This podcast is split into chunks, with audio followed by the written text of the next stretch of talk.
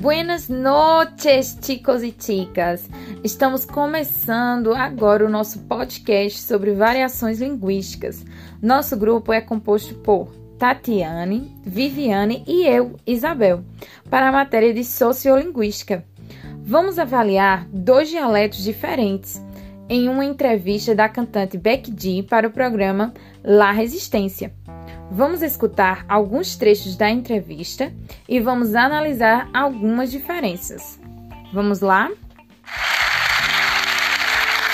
Bueno, lo voy a, a intentar hacer la entrevista sin, sin solaparme con Pablo Motos.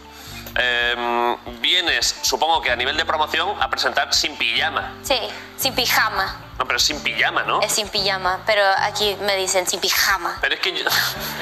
No, pero nada, pero parece que se te, atra- te has atragantado con algo. Porque se escucha así. ¿Cómo, cómo, cómo lo escuchas tú aquí? Sin pijama. Sí, bueno, hombre. Eh, sin pijama, pero yo es que digo pijama.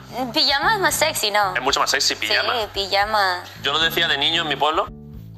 Bem, nessa parte, a Becky fala sim pijama, mas aqui merece é sim pijama, com som de ra.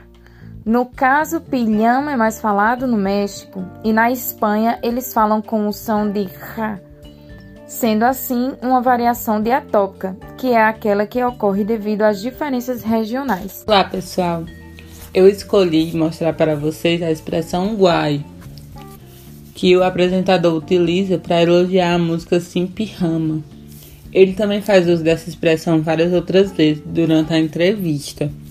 Guai é uma variação linguística de afásica, pois é uma gíria, ou seja, uma palavra a qual a gente utiliza em roda de amigos, em, em família, em casa, em ambientes que não são formais, que não precisa utilizar palavras formais.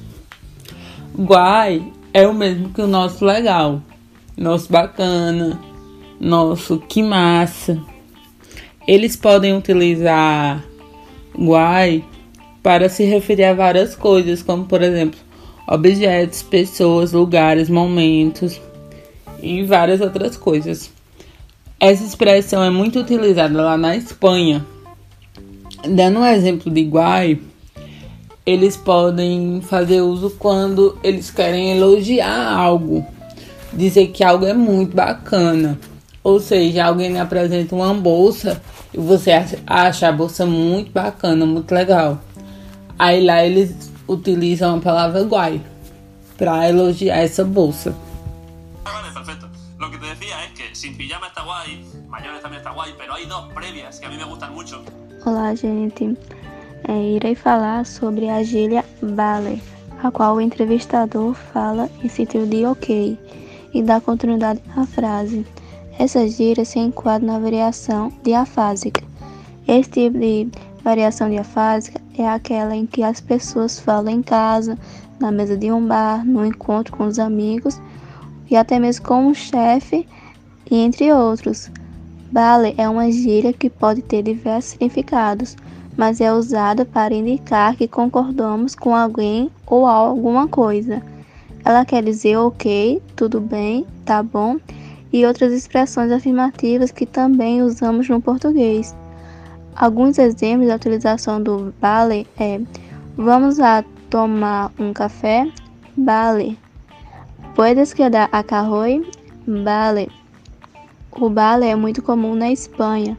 Na Argentina, Uruguai e México e em outros países podemos escutar o dale ou até mesmo o ok com o mesmo sentido. Habría que grabar en Fuenlabrada, que es el Inglewood de aquí. ¿You know Fuenlabrada? no. You should go to Fuenlabrada. This is the in- Industrial Belt of Madrid. Eh, Ah, ok. El cinturón sur, sur de Madrid. Te está agobiando a ti, a mí. Se dice, es una frase que se dice. Vale, eso... Disculpa. Eh, eso era todo cambió. E esse foi o nosso podcast sobre variações linguísticas.